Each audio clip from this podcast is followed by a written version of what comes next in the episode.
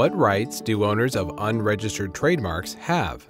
As with copyrights, trademarks do not necessarily have to be registered. Owners of unregistered trademarks have the exclusive right to use the mark in the geographic area where the mark is used. Unregistered trademark holders also have the right to bring civil action against infringers and are protected against false advertising. Unregistered trademarks are usually identified by the TM symbol.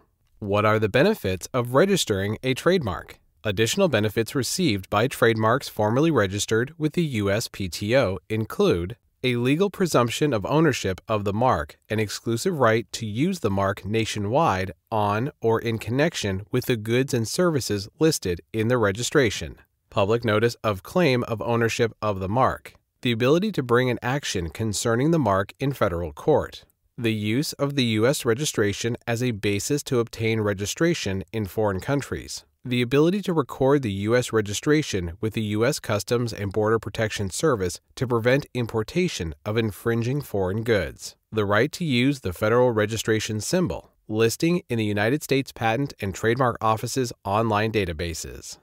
Because registration costs money, many small businesses choose to rely upon the common law protections afforded to trademarks. Google, for example, used an unregistered trademark for its first six years in operation. The company formally applied for a registered trademark for Google in 2006, which was granted in 2012. But trademark protection can be vital to a small business, as one recent case demonstrates. In 2007, Payam Tabibian first registered the 1950s style red, white, and yellow logo for his startup, the Z Burger chain, a few months before he opened his first restaurant. As the New York Times reported, his first restaurant was an immediate hit, attracting students from nearby American University. The place later drew public praise when it gave free food to federal workers who were furloughed from their jobs during government budget cutbacks. But Mr. Tabibian eventually fell out with his partners, who then tried to stop him from continuing to use his Z Burger brand with his expanding chain of restaurants. They also demanded he transfer the trademarks to them.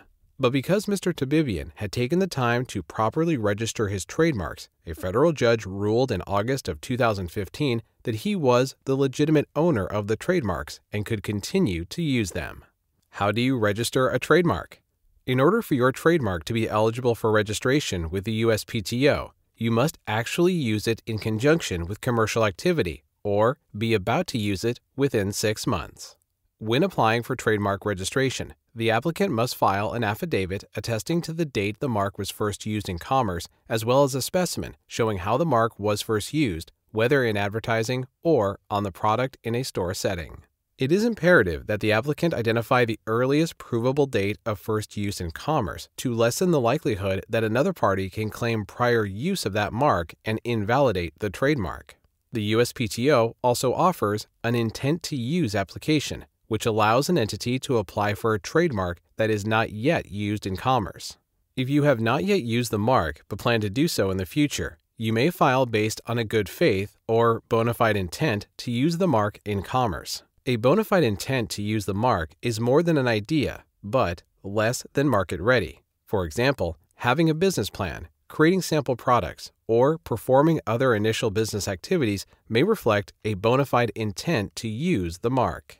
The mark must be put into use within six months of receiving a notice of allowance from the USPTO, or the applicant risks having to pay extension fees or losing the mark entirely.